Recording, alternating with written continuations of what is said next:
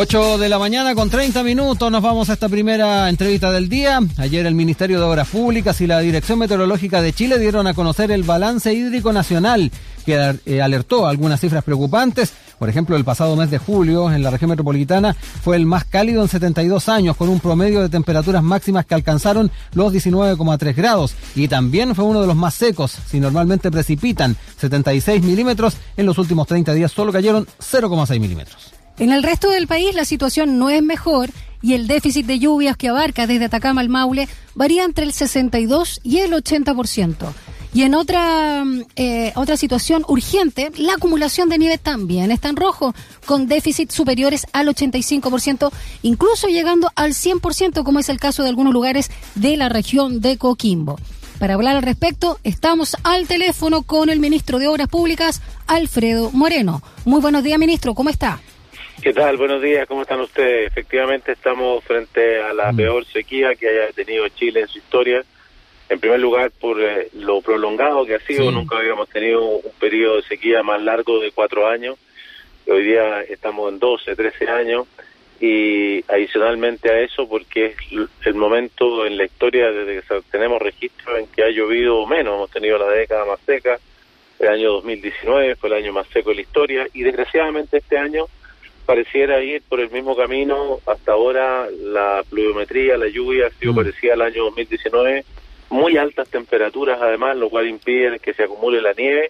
Y eso es el principal lugar donde guardamos agua para la primavera y verano, que es cuando más la necesitamos. Así que eh, estamos en un momento muy difícil en esta materia. Oiga, ministro, em, eh, en el marco también de ese balance que se ha hecho eh, y con la situación que estamos viviendo con esta verdadera mega sequía, em, ¿cuáles son las zonas que están siendo más afectadas por la falta de lluvias? Ah, y junto a ello también es importante saber de qué manera podemos ayudar a, esas zonas del país que están siendo afectadas en forma tremenda por esta mega sequía. Bueno, desgraciadamente la, la sequía está afectando a todo el centro norte y centro-sur eh, de manera bastante pareja, digamos. Eh, hay pequeñas diferencias, todas tienen una sequía muy profunda, desde Atacama hasta Ñuble, eh, la, la sequía es muy profunda, hacia la zona más al sur de, de Ñuble también tenemos un año seco, con proporciones de déficit un poco más bajas. Pero esta zona entre Atacama y Ñuble ya lleva, como le mencionaba antes, ya mm. muchísimos años de la misma situación. Por lo tanto, ya los embalses también están mucho más bajos de lo que teníamos mm. en años anteriores, porque han ayudado a salir de las sequías anteriores. Así que, eh, y aquí es donde vive el 80% de los chilenos, el 80% de la población del país, y donde adicionalmente está entre el 70 y 80% de la actividad económica. Así que, la, y el agua se necesita para todo, ¿no? Desde la vida misma hasta cualquier actividad. Ministro, por lo mismo, ¿hay riesgo de desabastecimiento de agua para el consumo humano pensando lo que estaba sucediendo con los embalses? Afortunadamente, la única cosa que está mejor que en los años anteriores es el abastecimiento de agua potable de las ciudades, producto de las medidas de emergencia que hemos tomado, redistribución de las aguas de diversos ríos, eh, digamos, eh, nuevos pozos, en fin, y también medidas de, de mediano y largo plazo que ya comienzan a dar sus frutos, como la cañería reversible que acabamos, se acaba de inaugurar, digamos, para el caso de Gran Valparaíso, que le cambia completamente de la situación a esa zona, que es una de las más afectadas. También en la zona de Illapel se hicieron mm. obras importantes que también le dan una fuente nueva. En el caso de Santiago se han perforado una gran cantidad de pozos que en los próximos meses van a comenzar a, poder eh, operar y ayudar a, tener una nueva fuente de agua para la región metropolitana. Así que son muchos los, eh, los avances que se han ido haciendo, son obras que requieren más tiempo, pero que están empezando ya a proveernos de otras fuentes. Así que eh, tenemos esto hoy día una situación mejor eh, que las dificultades que estuvimos bastante, mm. digamos, en el límite en los años anteriores eh, en el abastecimiento de la ciudad. Los campos son más complicados, los sistemas son más frágiles, son sistemas que autogestionan los propios vecinos a través de comités y de pequeñas cooperativas. Eh, y depende de lo que pase con las napas en cada uno de ellos. Eh, puede haber, digamos, algunos que puedan perder su fuente de agua dependiendo de lo que pase con los acuíferos. Ya se ha declarado, perdón Rodrigo, emergencia agrícola, ¿no? Claro, dependiendo de lo que va pasando en cada uno de estos sectores, se va decretando emergencia agrícola y también se va decretando decreto de escasez que permite redistribuir las aguas. Oiga, ministro, eh, ya que estamos hablando del tema del riego, eh, ¿cuesta mucho eh, cambiar los sistemas, hacerlos más eficientes, ir también innovando en ese ámbito? Porque en muchas muchas zonas del país todavía se están utilizando tal vez tecnologías que son de, siglos pasados. todavía en muchos sectores no se, no se ha innovado demasiado en el uso eficiente del recurso. ¿Cómo también está, está viendo el, Ministerio eso, el, Estado particularmente? Bueno, este, es un punto muy importante. Mm. Tenemos que todos hacer mucho mejor uso del agua porque el agua es más escasa, más mm. valiosa más, y, tenemos que cuidarla más. Eh, en el caso de lo que usted señala, que es el uso agrícola, pero también lo podemos extender a lo que hacemos en la casa cada uno y lo que hace la industria, en fin, tenemos que ser mucho más cuidadosos. El riego tecnificado gasta entre un tercio y la mitad de lo que gasta el riego tendido o tradicional y por lo tanto ese cambio es muy importante. Ya en la zona centro-norte la, agricultura ha tenido una transformación muy importante, llevan más años de tener poca agua y por lo tanto hoy día está con un porcentaje muy alto, está tecnificado. Esto mismo está empezando a suceder en la zona centro-sur. La, el Ministerio de Agricultura, que es quien eh, dirige esa, esa parte del, del asunto, eh, ha aumentado enormemente los subsidios para que los pequeños y medianos puedan hacer esa transformación eh, y nos interesa mucho porque, como digo, es eh, tal como usted lo señaló en la pregunta, es una mucho mejor eh, uso del agua y nos permite ahorrar la mitad o más del mm. uso del agua que se ocupa en esos fines.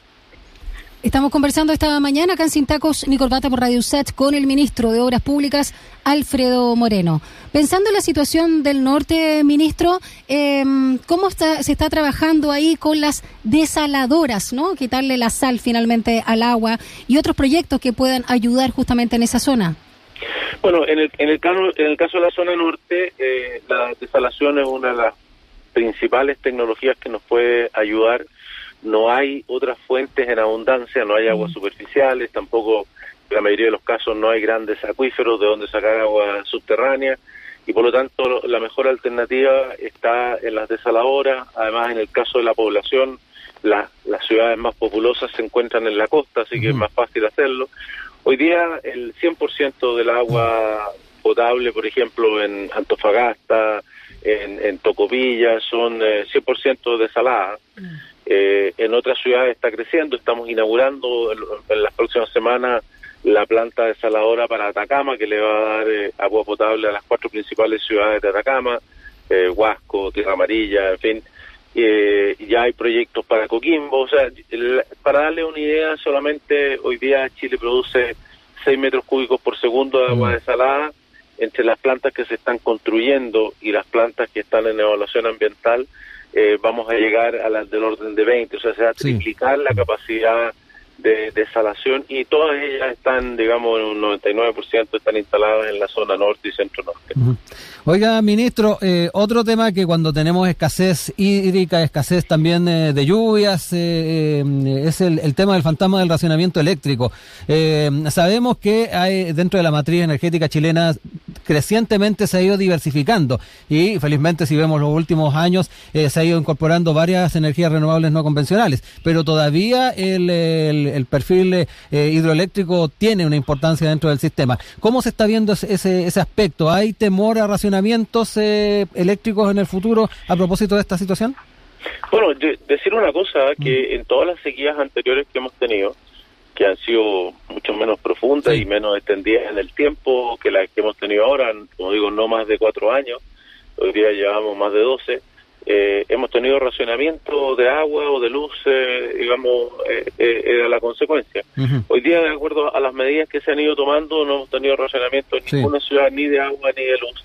Y trabajamos para que eso no, no suceda. Efectivamente, como usted dice, en materia de electricidad, también la falta de agua influye porque hay una parte de la matriz que proviene, digamos, del agua. Claro. Y por lo tanto, hoy día eh, el, Ministerio de Energía y el Coordinador Eléctrico y las empresas eléctricas han estado tomando todas las medidas para previendo que van a disponer de menor cantidad de recursos en esa materia entonces estar disponible con todas las otras plantas, afortunadamente en el caso eléctrico, uno tiene alternativas, ¿no? Puede usar las plantas a gas, puede usar, digamos, otras generadoras y de esa manera entonces poder compensar lo que no pueda entregar eh, en materia hidráulica y además, en el caso de, la generación, una parte viene de embalse, no, no, son, no son necesariamente pasadas.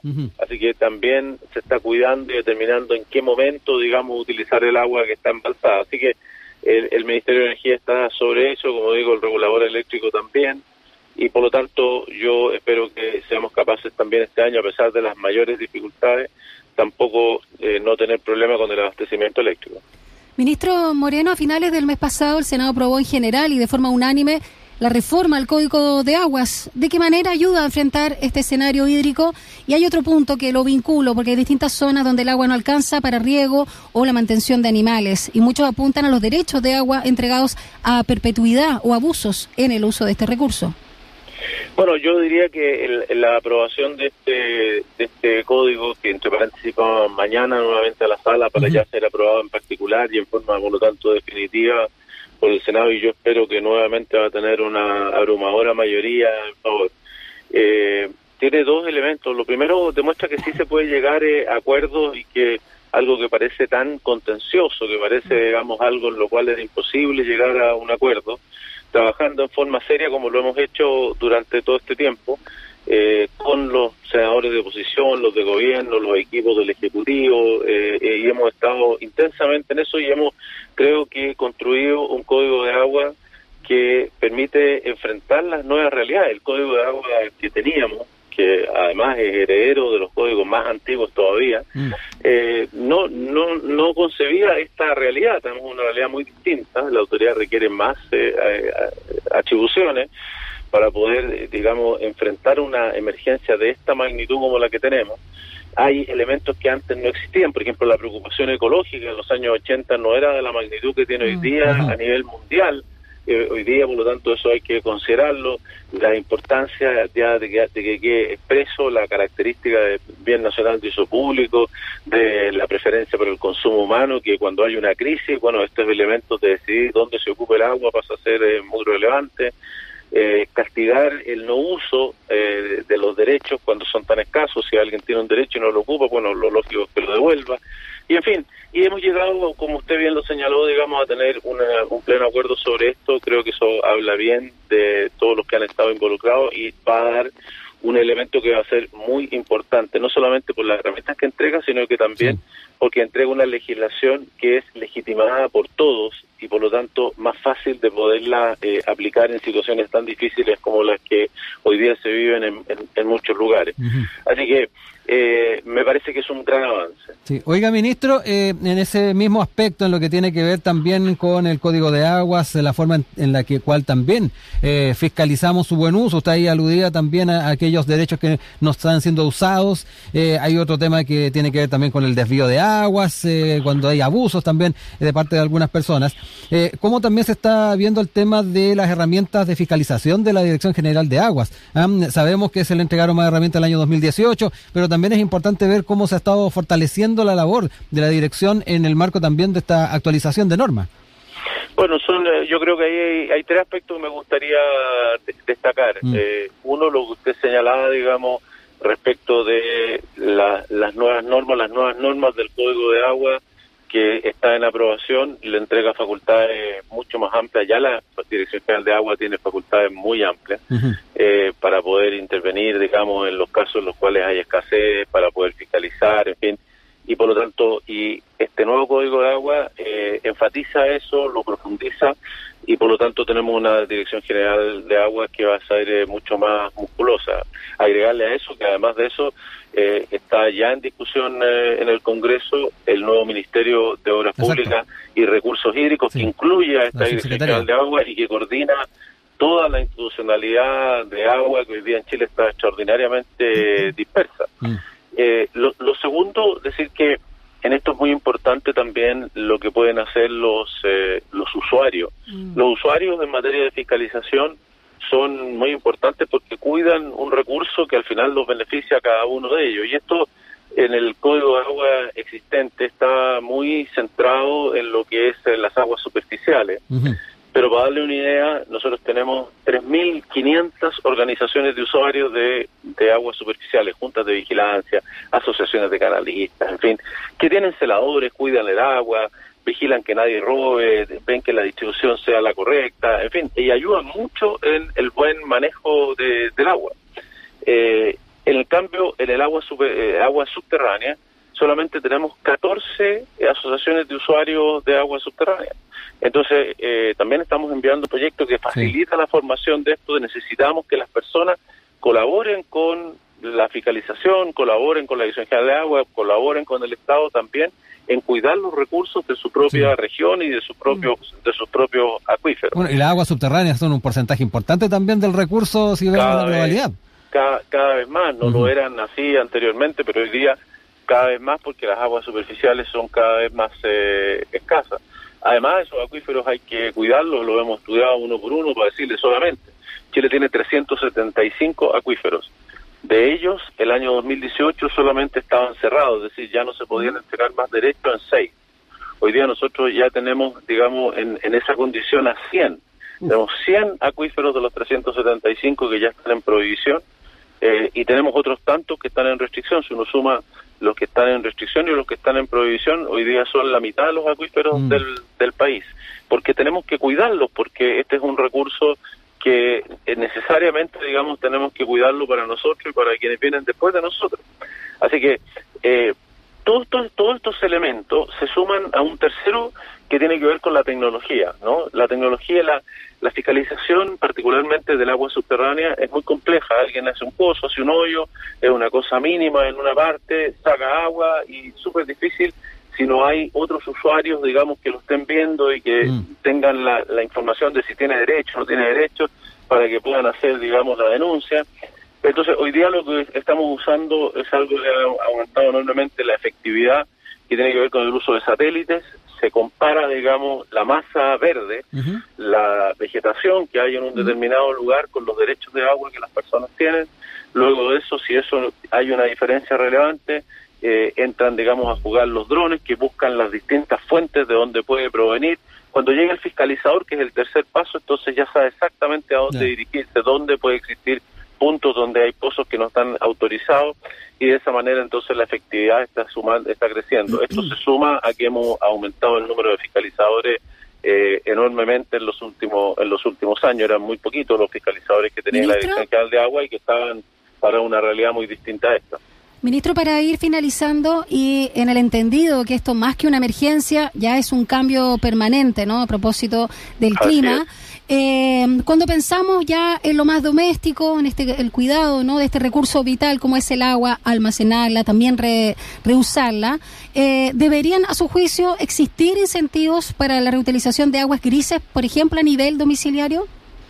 Bueno, hay todo una, una digamos, eh, análisis de este, de este tema. El problema es que hay que tener, digamos, ciertas condiciones, eh, porque hay que poder, digamos, limpiar esas aguas. Eso a nivel domiciliario de una persona es algo que, que resulta demasiado caro. Entonces hay que tener un grupo de casa. Eh, adicionalmente a eso hay que tener separadas, digamos, las aguas, llamémosle negras, de las aguas grises. Eh, lo cual requiere tener separadas las cañerías eh, y los desagües. Así que eh, hoy día no es fácil de, poder aplicar, digamos, así con casas que ya están construidas. es más fácil, digamos, ir pensándolo hacia adelante en, nuevas en nuevas construcciones. Hoy día el, el, el, tema del reuso de las aguas más bien está incorporado en, en el tema general. Chile produce una gran cantidad de aguas servidas que son tratadas. Casi todas las aguas servidas que Chile produce son tratadas, cosa que es bastante inusual con respecto mm. a otros países subdesarrollados. Aguas Andinas eh, está analizando, ¿no? Usar dos veces el agua para el caso de Santiago es muy posible que la solución de mediano plazo, aparte de, la mayor cantidad de agua subterránea que ya se está obteniendo, que haya un proyecto de reutilización de aguas servidas. O sea, hoy día ya las tenemos con tratamiento secundario, mm. basta un tratamiento terciario para que puedan volverse a reutilizar. En otros lugares, como por ejemplo en el caso de Coquimbo, en el caso de Valparaíso, estamos haciendo solamente tratamiento primario y el resto se, digamos, esas aguas se botan en el mar. eh, y eso sería una buena cosa para el medio ambiente y una buena cosa también para el uso que esas aguas pasaran a tener un tratamiento secundario que podrían usarse en la agricultura o incluso terciario que podría, digamos, llevarlas también a una reutilización en el consumo humano a la en la medida en que sigan haciéndose escasas las fuentes de agua, todas esas cosas van a ir pasando. Bueno, ministro, queremos agradecer este tiempo que hemos tenido para analizar con un poquito más de detalle este balance que se hizo el día de ayer y tratar de buscar solución a un tema que es bien complejo y que de seguro nos va a seguir acompañando durante bastante más. Que esté muy bien, ministro. Muchas gracias. Que esté muy bien. Lindo día. Chao. Ahí estaba Alfredo Moreno, ministro de Obras Públicas, conversando con Sin Tacos ni Corbata. Vamos con más música, Daniela.